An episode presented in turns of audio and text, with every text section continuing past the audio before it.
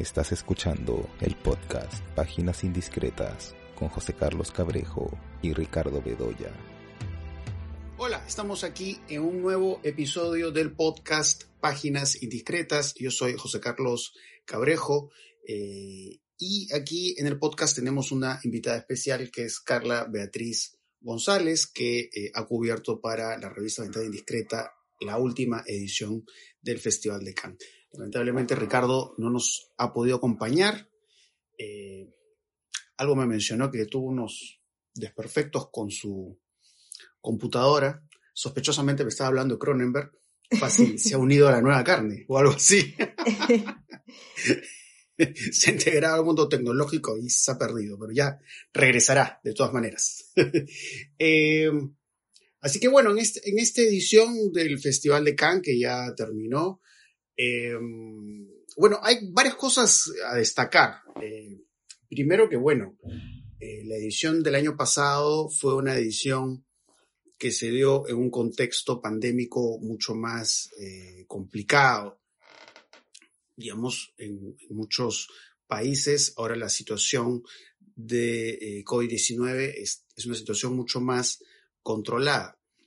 En ese sentido, Carla, lo que te quería preguntar es, digamos, de lo que ha sido la edición de este año en comparación a la edición eh, del año anterior, ¿qué cambios encuentras, qué diferencias eh, identificas ¿no? en la forma en que se ha desarrollado el festival en esta situación eh, sanitaria que aún es la que estamos viviendo, ¿no? aunque ya bajo otras condiciones y otras características? Bueno, primero que nada, ¿cómo estás, José Carlos? Acá te saludo desde París, ¿no? Eh, y bueno, también un saludo, bueno, ya se lo transmitirás a, a Ricardo. Bueno, fíjate que a diferencia del año pasado, de la edición del 2021, bueno, este año ya eh, el, el, tema sanitario, las, las restricciones que tenían que ver con el con el tema del, del COVID, bueno, ya eh, prácticamente se, ya no existían, ¿no? Bueno, siempre había una mínima precaución, pero digamos que las salas ya estaban totalmente abiertas, no había ese, esa restricción del año pasado y um, en realidad era una vuelta a la, a la normalidad, ¿no? Ya después, eh, bueno, llegaron otros problemas que bueno, te los puedo comentar, ¿no? El, el, festival se inauguró el martes 17 de mayo, pero ya el lunes 16, eh, sorpresivamente, el presidente de Cannes, ¿no? El de, del festival, eh, Thierry, Thierry Fremont, eh, hizo una um, conferencia de prensa, ¿no? A todos los que estábamos ahí a, hacer la, la, cobertura, ¿no? Y era un poco el, el tema que un poco que, venía desde el año pasado, el tema de eh, eh, lo digital. Lo digital sigue todavía eh, el, hecho de conseguir la, las entradas eh, a través de, de, los celulares, etcétera. El sistema no estaba marchando bien. Las computadoras o el sistema en general colapsaba. Entonces fue realmente el lunes 16 los que fuimos a, a, pedir nuestra acreditación. Prácticamente estuvimos un, toda una mañana esperando a que se, a que se arreglara el problema, ¿no? Entonces, eh, esos eran los, pro, los problemas de este año, ¿no? Eh, pues eh, mucha demora en, en, obtener una, qué sé yo, una, una película, ¿no? La, Generalmente cuando los que vamos a cubrir el festival, pues tratamos de tomar la mayor, la mayor cantidad de películas, ¿no? Para, para poder luego comentarlas, ¿no? Pues el sistema colapsó. Eso, eh, y por eso fue la, un poco la, esta conferencia de prensa, ¿no? Y bueno, siempre, a diferencia de otros festivales de cine, el Festival de Cannes siempre se tiene este tema de una cierta tensión, un cierto estrés no es, no es por las películas, no, no, es digamos que en realidad el, el, la organización para poder eh, obtener las entradas, ¿no? Es muy complicado. Bueno, esperemos que en los próximos años mejore, ¿no? Pero um, por ahí iba, iba el tema, fue la, lo, más, eh, lo, lo más destacable, ¿no? El problema más grande que se presentó este año. Ok. Eh, ¿Y cómo, cómo está el ambiente en general? ¿no? Porque lo que pasa con el Festival de Cannes es que siempre hay, hay esta suerte de dimensión doble muy interesante. ¿no? Por un lado tenemos películas muy atractivas, películas pues de autores eh, consagrados. De hecho, pues eh, en esta edición se han podido ver películas de David Cronenberg, de Park Chan-wook, que son pues cineastas muy importantes. Pero en paralelo, algo que ha caracterizado al festival pues también es su alfombra roja, el, el paso no solo de estos grandes cineastas, sino de las estrellas, este reconocimiento que ha habido a Tom Cruise, que además presentó esta película Top Gun eh, Maverick. Uh -huh. eh, entonces, es eso, ¿no? Es, es ese ambiente muy interesante de eh, reconocimiento del cine de autor y a su vez este paseo de las estrellas, ¿no? Porque además, bueno, pasar por el Festival de Cannes también es eso, ¿no? Sí. Ir por un rincón y otro eh, y toparte con las estrellas. Entonces, todo, todo, todo ese ambiente, toda esa atmósfera, o por ejemplo, lo que son las conferencias de prensa. ¿Cómo, ¿Cómo, eso ha ido marchando en esta edición? ¿no? Digamos, en contraste a lo que han sido ediciones pasadas. A ver, eh, a ver, un poco, a ver, le voy desglosando a ver cada a este tema. Por ejemplo, este año, sí, eh, en, lo que tiene que ver con películas eh, seleccionadas para en la competencia oficial, tenemos más de 20 películas donde teníamos eh, realizadores clásicos que ya habían pasado por el festival y también este, se sienten nuevos realizadores que venían, por ejemplo, en el caso de había un realizador que es ruso, que se hizo la excepción, que bueno, ya había salido de Rusia y estaba, estaba de nuevo en, el festival, ¿no? Eh, y después, de otro lado, bueno, también es interesante ver el jurado, ¿no? Que el jurado en este año, bueno, que era el presidente, era eh, Vincent Lindon, bueno, aparte que es francés, aparte de eso, teníamos eh, de todos los países, ¿no? Eso eh, llamaba mucho la atención. Como otros años, ¿no? Dentro del de, eh, jurado habían, por ejemplo, realiza, realizadores clásicos, clásicos como Asfar Farhadi, el iraní, pero también teníamos, por ejemplo, a Rebecca Hall, que es una actriz norteamericana, ¿no? y después, bueno, es que el el Festival de Cannes, eh, yo pienso que se está, de lo que he visto, se presenta, está atravesando en realidad por muchos cambios. Ya, eh, ya no es eh, un festival, digamos que lo digital, como ya lo dije alguna vez, ¿no? Lo digital ya va ganando a toda esta, este tema de presentar un festival de manera clásica, ¿no? Son tiempos que cambian, constantemente se está renovando. Entonces, eh, estos cambios también se ven, digamos, en cierta manera, afect, afectan un poco la decisión, la, la decisión de, al, momento de dar los premios, ¿no?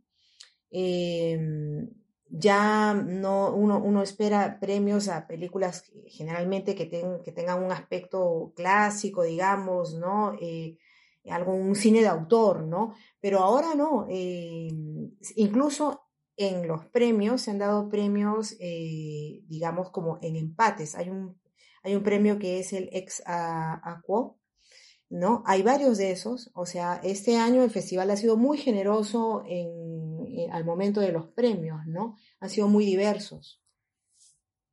Ok. Eh, ¿Y qué tal las conferencias de prensa? ¿no? Porque, bueno, como alguna vez lo he comentado, en, en, creo que, bueno, el año pasado, de hecho, hablamos también del Festival de Cannes. Eh, y bueno, ah, bueno, claro, el recuerdo que tengo es un recuerdo prepandémico, evidentemente, y, y, es, digamos, este cordón que separaba el ambiente de las conferencias de prensa y habían algunos periodistas que no podían acceder a estas salas y por ahí pasaban las estrellas.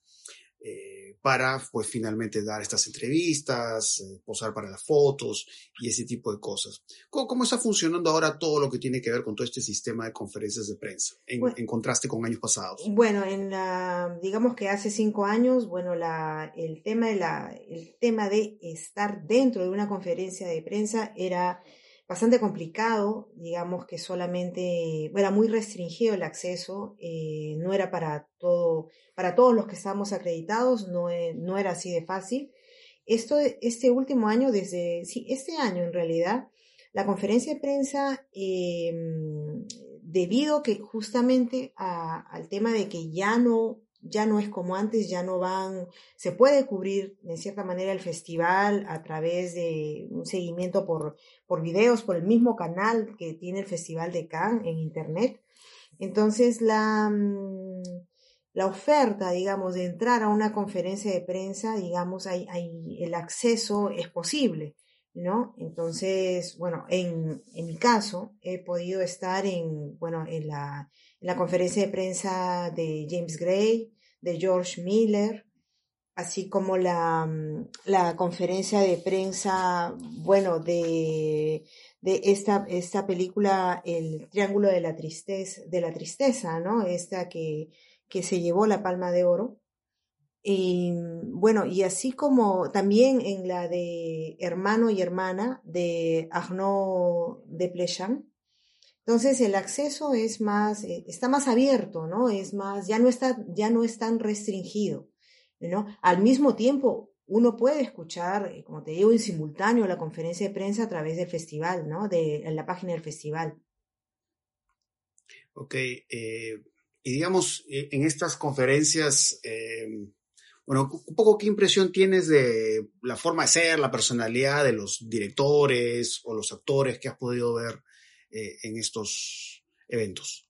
Bueno, la verdad que, pues, eh, tanto en, líneas generales, en realidad la, gente, el director y el equipo de producción y los actores, de verdad que están muy, muy dispuestos ¿ah? a, contestar eh, las preguntas, son muy abiertos, muy interesados en mostrar lo que cada uno tiene que decir por, por el trabajo de sus películas. ¿ah? En eso sí son, es muy interesante, ¿no? También, bueno, también este, pesa bastante el tipo de pregunta que uno le hace, ¿no? En el caso de, de, Cronenberg, bueno, es que todo el mundo le quería hacer una pregunta, ¿no? Eh, pues eh, pocas veces, ¿no? Se ve a Cronenberg ahí, o sea, presentando ahí en Cannes, pero digamos que en eso sí son artesanos de, de hacer películas, por así decirlo, ¿no? Entonces, tienen mucho, tienen mucho por, por decir, por, por contar.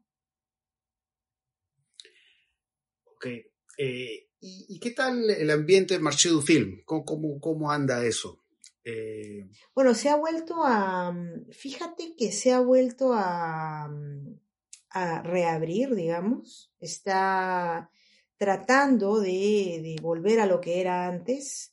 Ya no, o sea, sigue, hay ahora, eh, ha mejorado en, en cuestión de, de, cantidad de gente que está empezando a ir.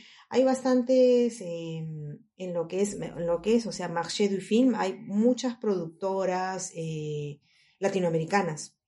Este, se ha abierto, yo creo que, digamos que un, camino, ¿no? Hay, hay mucha, hay mucha información, eh, llega, llega bastante, bastante producción latinoamericana presente en, el festival.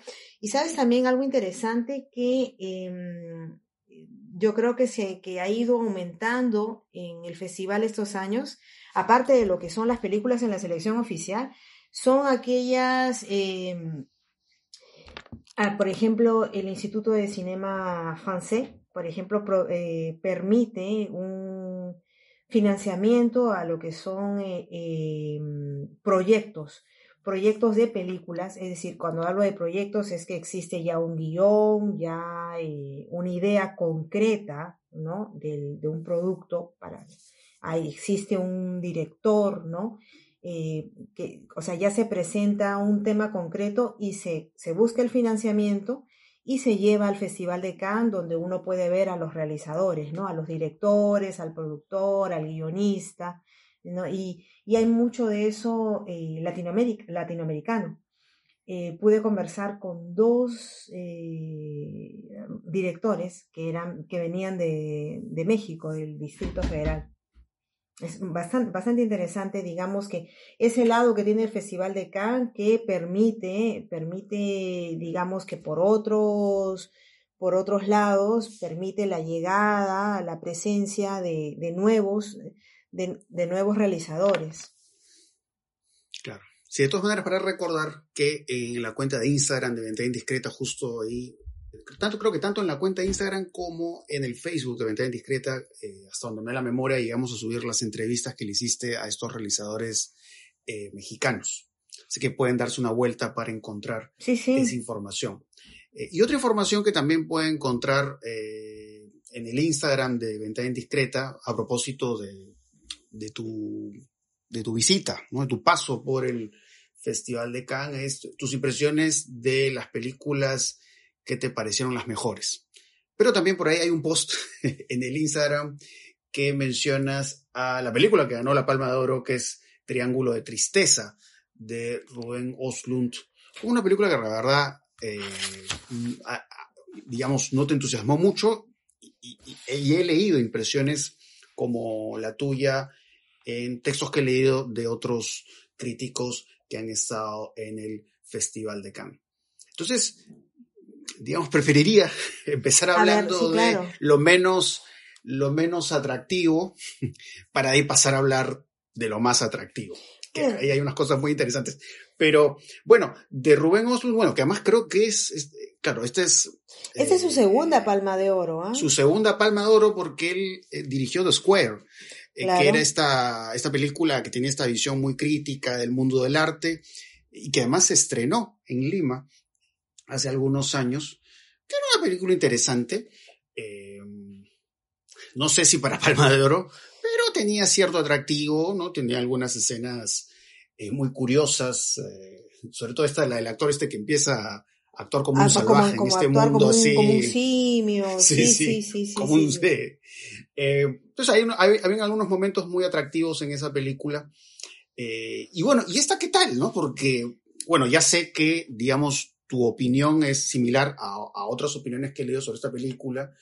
Eh, entonces, ¿qué onda con esta película? ¿Es, una película regular, mala, buena pero no tan buena? ¿Cuáles son tus impresiones de eh, esta cinta que ha ganado la Palma de Oro? A ver, eh, mira, Rubén Oslund, él es un sueco, ¿no? Como, bueno, ya sabemos que hace un par de años, ¿no? No hace, no hace mucho, ¿no? Él se lleva la, la, palma, la palma de oro por The Square. Ahora, eh, digamos que siempre, la, de, de, aquella vez, el recuerdo era que era un director que, digamos que jugaba mucho con el atrevimiento, ¿no? La burla y ser atrevido y llevar a un extremo, creo que es llevar a un extremo a, a la burla y digamos que jugar con el espectador. No, es, por ahí va, es un, es un cine con mucha, con mucho humor negro. Ahora, me llamó la atención, digamos, que nuevamente estuviera presentando una película y estaba dentro de la selección oficial y decía, bueno, el, triángulo, vamos a decir en, en, español, es el triángulo de la, de la tristeza, que en realidad cuando, se, cuando habla del triángulo de la tristeza tiene que ver eh, el triángulo que está en el rostro. Cuando uno pone una expresión de, alegría o confusión, molestia, por ahí va. Y lo, extraño es que esta película dura dos horas y media, ¿no? Entonces había uno, recuerdo cuando, entré a verla, había que estar preparado porque era, era bastante larga y yo decía, si ya vi The Square, que era realmente eh, una especie de locura, eh, locura cinematográfica, digamos, por, la, por el guion, entonces, ¿qué está presentando ahora? Entonces, él reúne, digamos que es eh, una película que habla de estos tiempos, del tiempo, de, del tiempo actual, de lo de, digamos, de las redes, de las redes sociales, de cómo, de cómo un par de modelos, una pareja de modelos a través de las redes, digamos, se hacen famosos, del mundo de la moda. Y terminan simplemente en una especie de, mundo particular, de mundo privado, al entrar a, un, a irse de viaje en un crucero, donde hay una serie de personajes que entran, hay de, todo tipo y hay, uno, hay humor, este, hay bromas muy, muy políticas, ¿no? Muy irónicas. Y lo interesante que eh, aparece un actor, pues, es que es el eh, Woody Harrelson este actor norteamericano. Entonces uno, bueno, son muchas, eh, hay mucha información, hay mucha información dentro de, esta, dentro de estas dos horas y media y Ahora, no es tanto que me haya molestado la película, incomodado, porque es, eh, es provoca, provoca risa, provoca realmente risa, pero al mismo tiempo uno se hace la pregunta, de repente es algo positivo, se hace la pregunta, ¿por qué me estoy riendo una, de una y tras, y tras otra eh, eh, eh, cosa tan incoherente? O sea, él juega con eso, ¿ah? él juega con eso. Entonces, digamos que lo hace, tendrá cierta astucia al, porque dos horas, manejar dos horas y media una película, pues pues y al final, eh, digamos, con el mismo barco, eh, ah, de alguna forma termina yéndose a la deriva. O sea, digamos que es interesante como una, como un experimento, algo experimental, ¿no? Por ahí va. Palma de oro, no, lo siento, no. Tenemos, teníamos otras, bueno, habían otras películas que sí, eh, digamos que, qué sé yo, tenían otra, otros elementos más interesantes para poder llevarse una palma de oro, ¿no? Pero... Es muy interesante, es muy interesante lo que dices porque, bueno, hay, hay algunas palmas de oro que, que tienen humor y muchas no tienen humor. Em, digamos, pensando en el asunto del humor, estoy pensando en una película como Parásitos de Bong Joon-ho, que ganó la Palma de Oro, también tuvo este paso exitoso por los premios Oscar. Eh, pero claro, su trabajo del humor era interesante porque creo que eso es algo que le ha permitido, y eso lo demuestra en su premio del Oscar, el trabajo del humor eh, le permite un juego con los géneros que, digamos, le da cierto, cierto acceso, digamos, a un público más amplio. Eh, pero bueno, era una película que trabajaba este asunto del humor de forma muy inteligente porque, digamos, Bong Joon-ho te hace una radiografía de, la sociedad, digamos, de, de, la situación económica y por supuesto lo hace con humor, pero a la vez con un trabajo muy interesante del espacio, con, con este mundo eh, que ve la vida como si fuera un teatro y todo este juego de disfraces. Eh, una película como Parásito es una película que cuando la he podido ver por más de una vez va ganando, ¿no? va, ganando fuerza porque vas encontrando otras capas de lectura. Eh, pero digamos, tú no sientes ese alcance tú no sientes ese vuelo en esta película de Oslund. Claro, eh, sí, eh, eh, tienes razón, porque digamos que tú, acabas de mencionar, bueno, las capas o los niveles de información que, por ejemplo, te daba Parásito, ¿no? hay humor, humor negro, pero también hay otros niveles que tienen que ver con otro tipo de, de lectura, ¿no? Esa casa, el encierro, las diferencias sociales y todo. Acá en el triángulo de la, la tristeza yo creo que por ahí no va. Por ahí no, va en, eh, no va el representar, el buscar niveles de lectura. Yo creo que eh, en un solo nivel, quizás es el problema, en un solo nivel puso todo. El tema de los, eh, los nuevos ricos, jóvenes, la moda, eh, de ahí aparece, aparecemos de pronto dentro de un crucero, pero, eh, y de ahí no, no le encuentro una, no le encuentro orden. O sea, no es que yo esté diciendo que para hacer, para ver una película necesitamos un orden, pero necesitamos sí que el director tenga las riendas de una película y y pueda, pueda llevarnos hacia una lectura, ¿no? Lo que sí, o sea, uno no deja de reírse, pero vuelvo a insistir, es que ese realmente es el propósito, pues este, es interesante. De repente, yo me pregunto, porque yo hablaba con otros críticos que decían, si ha presentado esto, díganme dentro de dos años, ¿qué cosa vamos a ver? ¿Qué, vamos, qué nos va a presentar? ¿No? Entonces, sí, acá era una cosa un poco angustiante, ¿no? Si ya hemos visto The Square, el triángulo de la tristeza, y después qué viene, ¿no? Ya, pues no sé. Sí, pues. Bueno, además siempre los, los jurados que se encargan de dar la palma siempre son pues personajes muy variados y claramente pues digamos por los perfiles que tienen cada uno de ellos uno puede ser que de pronto no tienen la misma visión del cine o la misma sensibilidad y eso hace que de pronto ganen estas películas quizás por consenso, ¿no? De repente sí, claro, una película que nos pueda parecer mejor, pero bueno, es la película en la que mal que bien pueden ponerse de acuerdo. Eh, pero bueno, es común en realidad, digamos, hay muchos casos en los que realmente en La Palma de Oro se acierta, pero también hay muchos casos en los cuales uno sí, dice, es cierto. que haber premiado otra película. Eh, por lo que cuentas y por lo que he leído, pues parece que eso ocurre justamente con esta película. Eh, a ver, hablemos ahora sí de las mejores películas, al menos las películas que más te han eh, gustado. Justo, justo estaba comentando este post que pusimos en el Instagram de Venta Indiscreta, ¿no? Que nos habías dado tu top 5 de eh, mejores películas en esta edición del Festival de Cannes. Eh, pusiste Boy from Heaven de Tariq Saleh, Holy Spider de Ali Abassi.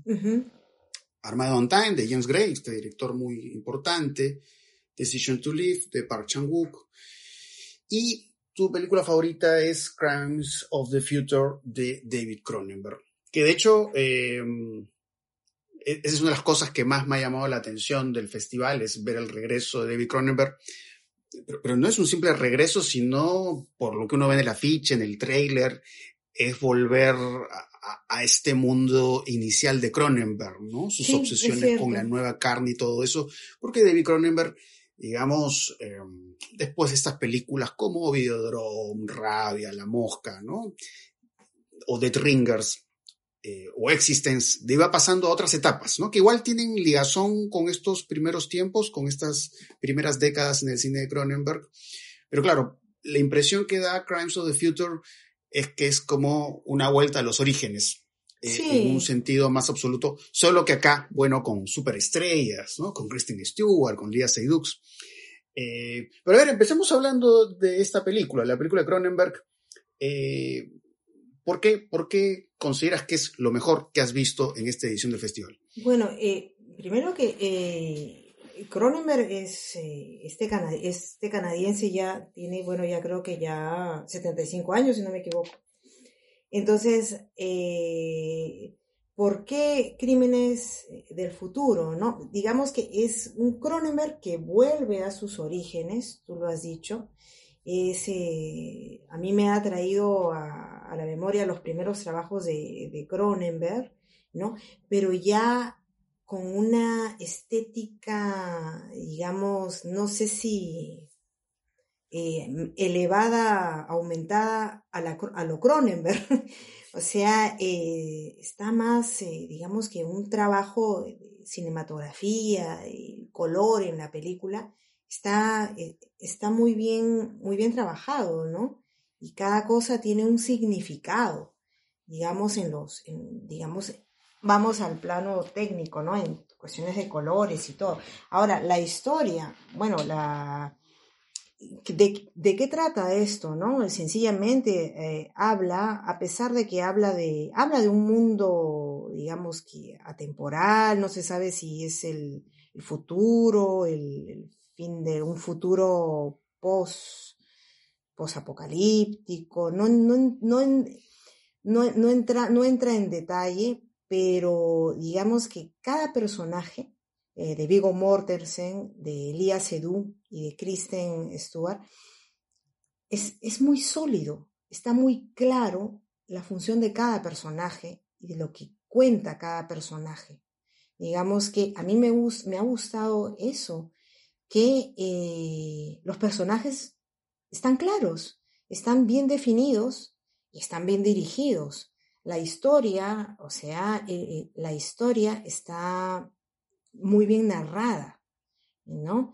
Eh, y de alguna forma, aun cuando no sabemos en qué época o en qué tiempo está, o no es lo más importante de, saber en esto, lo que trata de mostrar Cronenberg al mismo tiempo es que nos habla mucho del tiempo actual, de, del tema de las, mira, de la, de la cirugía estética, ¿no? De lo que eso eh, podría, podría ser el, la fijación y la obsesión de, de, mejorar en, en, algunas personas, ¿no?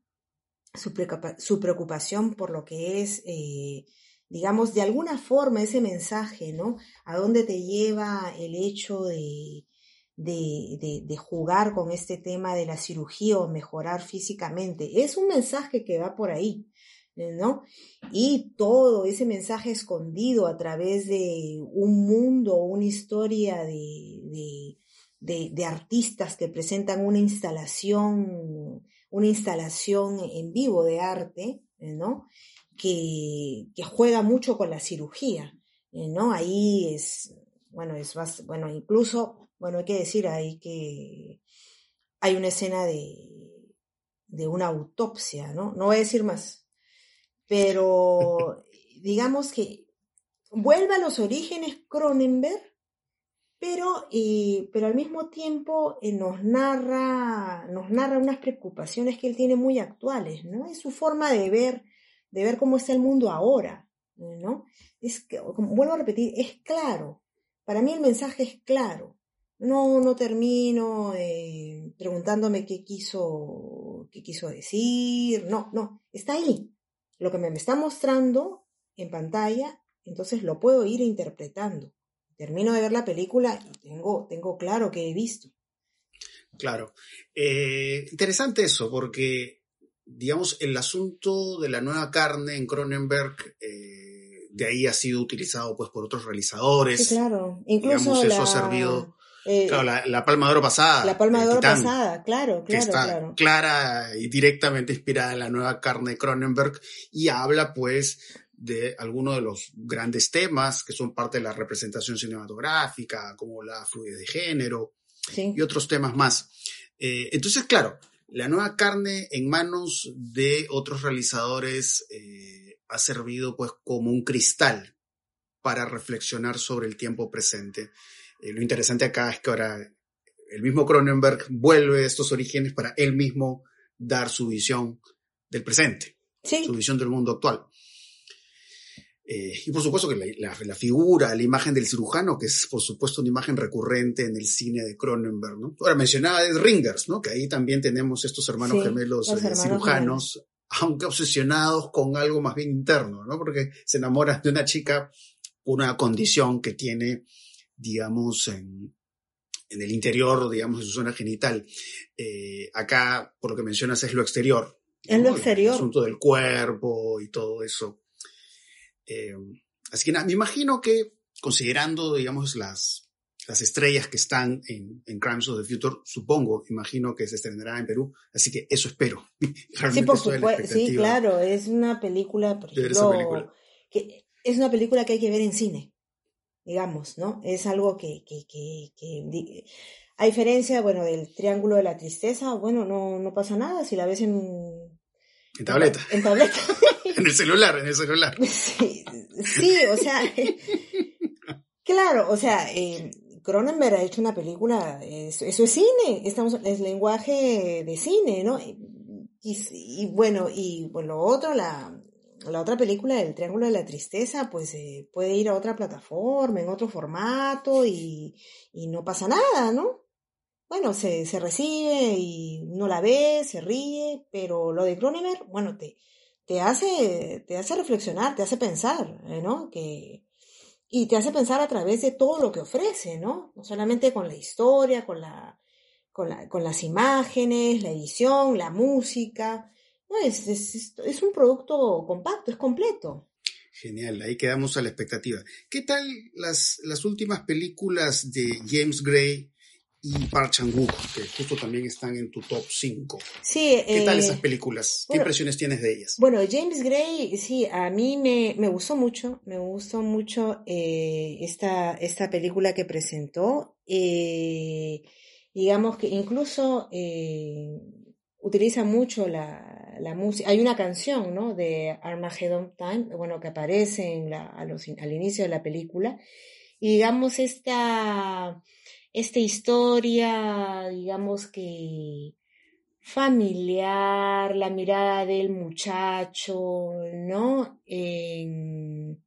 bueno, siempre James Gray trabajando esos temas de sentimientos y relaciones familiares, pues digamos que está muy bien, ¿no? Anne Hathaway, bueno, sí, aparece, aparece ahí bien, bien, no, digamos que de los otros trabajos de James Gray, ya, bueno, se ha visto siempre ese, esa idea en, en sus historias, ¿no? las relaciones entre, bueno, entre las familias, en los vínculos familiares. Digamos que es muy, ya es un, podemos decir pues que es un cine ya, un sello, un sello de James Gray, ¿no? Es un cine de autor, es un mundo, es un mundo. Y bueno, lo mismo con eh, la otra película de eh, Park Chan-wook, ¿no? Este, este coreano, y se lleva, se lleva el premio, ¿no? La, la, el premio mejor de director, mejor director, sí, sí.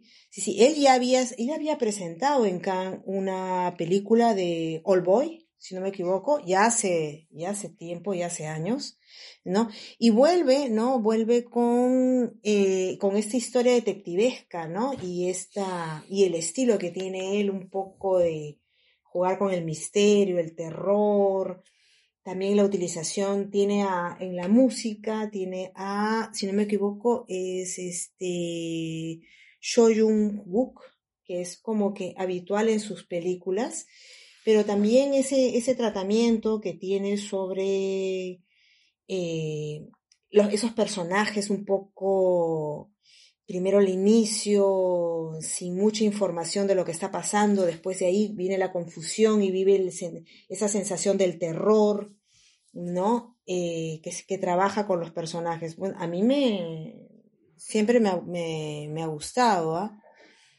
Sí, el Park bueno, siempre, bueno, al igual que Cronenberg, aunque, aunque bajo otras claves, también es un realizador muy corporal, ¿no? Revisando la obra de Park Chan-wook, ¿no? Siempre vemos estos cuerpos en exploraciones sexuales o en medio de padecimientos. Padece, sí, sí, los cuerpos. Ese tipo de cosas.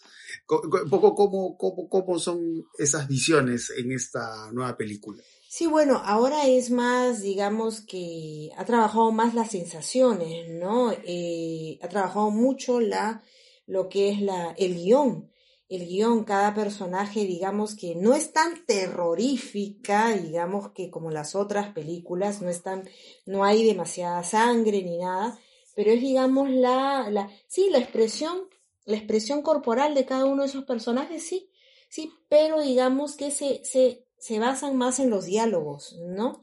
Y en, sienten, en, más que todo el guion es el miedo de algo que no se ve, no sé si me dejo entender. No, todo lo contrario a Cronenberg, que Cronenberg lo muestra todo, ¿no? Bueno, digamos. ¿Te refieres como un trabajo como el fuera de campo? el fuera de campo, sí, el fuera de campo. Sí, sí, sí, sí, sí, sí, sí. Mucho lo del paisaje, ¿no? Porque se trata de, bueno, una... Alguien muere, un asesinato ahí, y entonces es una, una muchacha, ¿no? La protagonista que tiene que buscar el descubrir, ¿no? y después las visiones que, que, ya va poco a poco va, van apareciendo, ¿no? Sí, el fuera de cámara, ¿no? Sí, sí, se maneja también mucho el, el, sonido, ¿no? A mí me gusta mucho ese, ese trabajo, ¿no? El, ese es otro tipo, es otro tipo de, de, de forma de, de, mostrar, ¿no? Que, que Cronenberg, por ejemplo, yo podría decirse que son entre mis favoritas porque comparo mucho a ese tipo de, realizadores.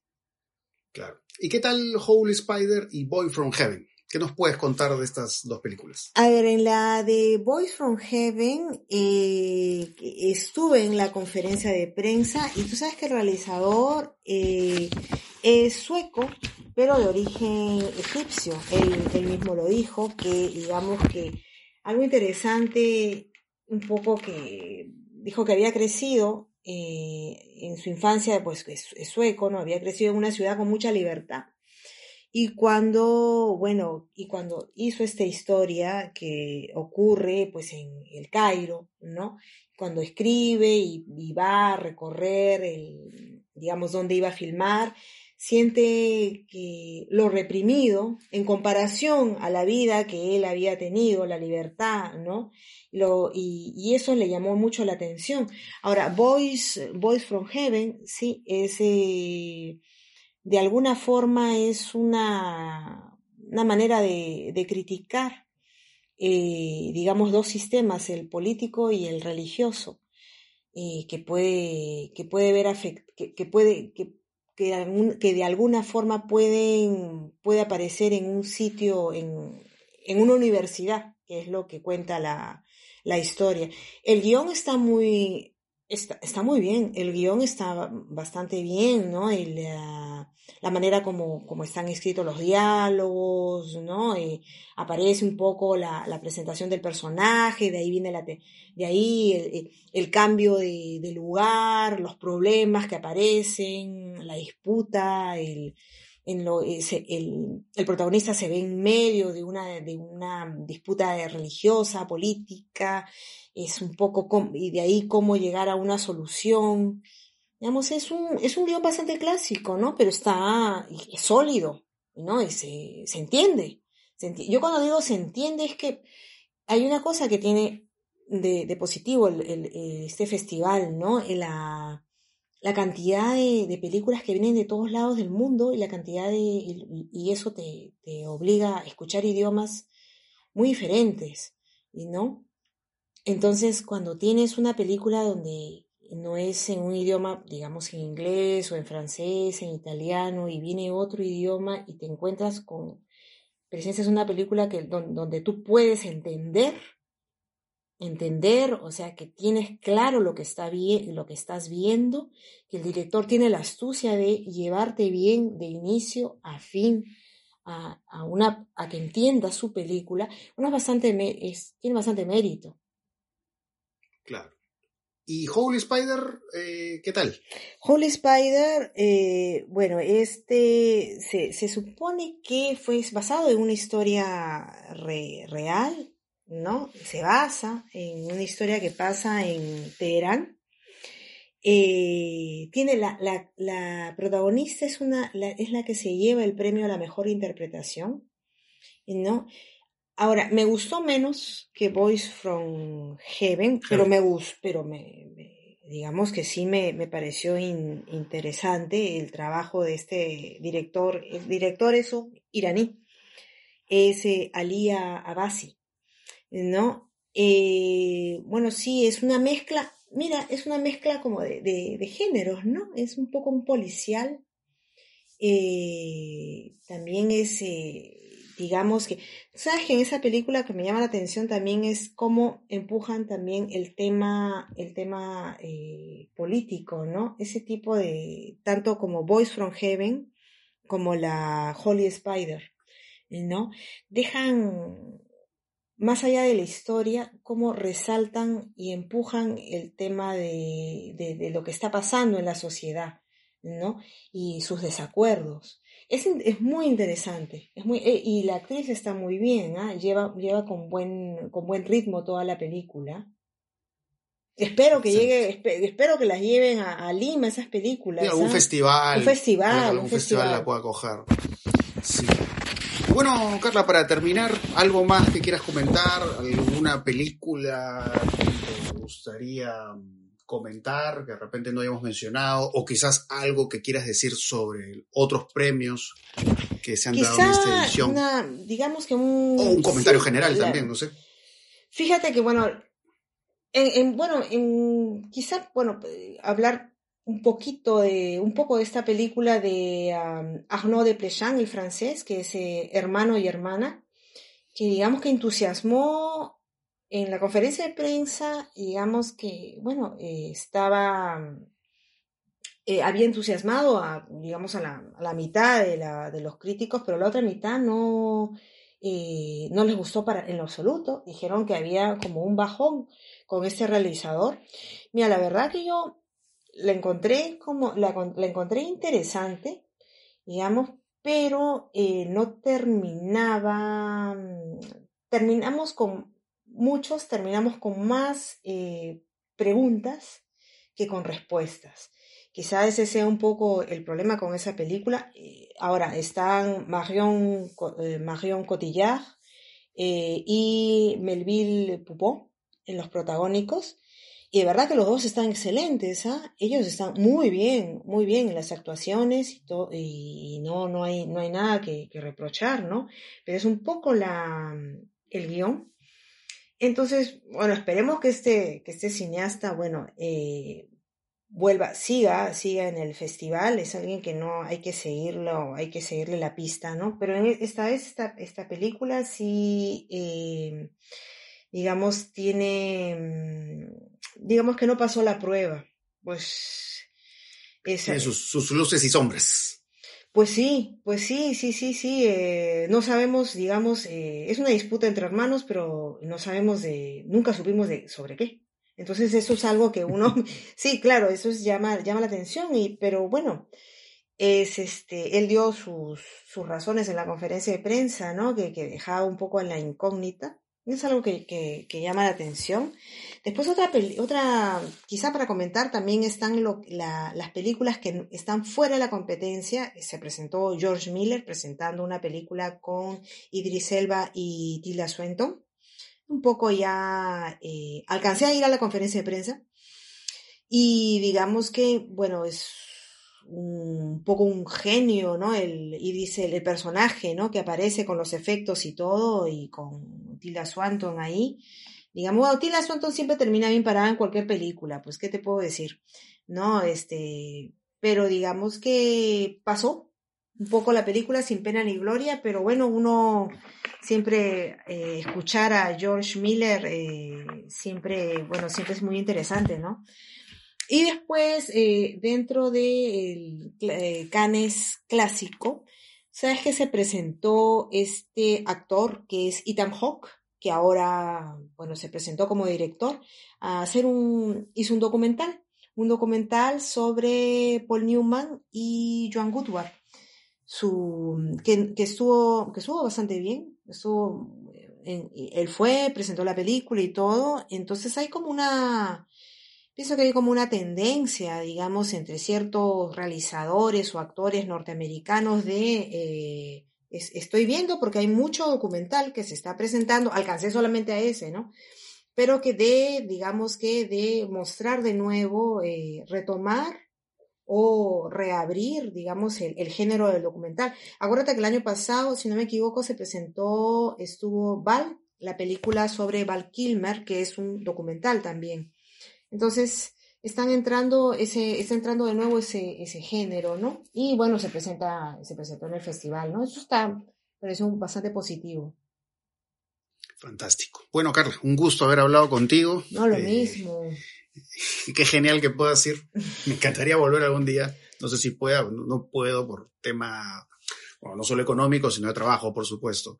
Eh, pero bueno, genial porque, bueno, ahí ya nos has dado una idea del, de lo que ha sido esta última edición del Festival de Cannes. Que siempre, siempre es interesante hablar de ese no, festival. Siempre, no, no, Por más que hayan películas así que de repente no convencen mucho, es interesante hablar de ellas y por supuesto de estas películas, de estos grandes directores o de algunas revelaciones eso siempre es algo o las o las sorpresas no ya antes de las que fue Tom Cruise y la Guardia Nacional que se apareció con los aviones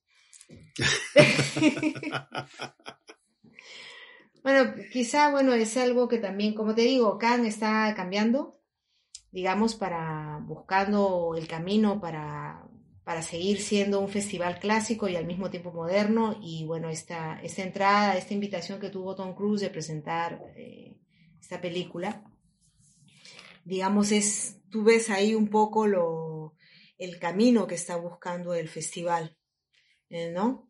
Pero así como muestra estos enormes cineastas, como en el caso de, Cronenberg, o sea, también se da paso a, mostrar un poco lo, lo, actual, ¿no? Lo de la película, los blockbusters. ¿no? La dimensión más, más popular del cine. Sí, sí, sí, sí, pero bueno, lo que todos queremos es que, bueno, se siga, siga continuando con el nivel, el nivel que, que no pierde ese nivel que sea, que siga siendo el referente de lo que es este, las, una buena, unas buenas películas, ¿no? Eso es lo que yo pienso que es lo más importante, ¿no? Em, o sea, están bien los cambios, el paso del tiempo, pero siempre no perder la, la, brújula de tener siempre presente las películas que después, eh, que después mandan y son referentes eh, para, para otros cineastas, ¿no? Claro. Bueno, Carla, gracias nuevamente. Y bueno, espero que les haya gustado este episodio. Ya nos estaremos escuchando en otra oportunidad. Chao. Chao, gracias.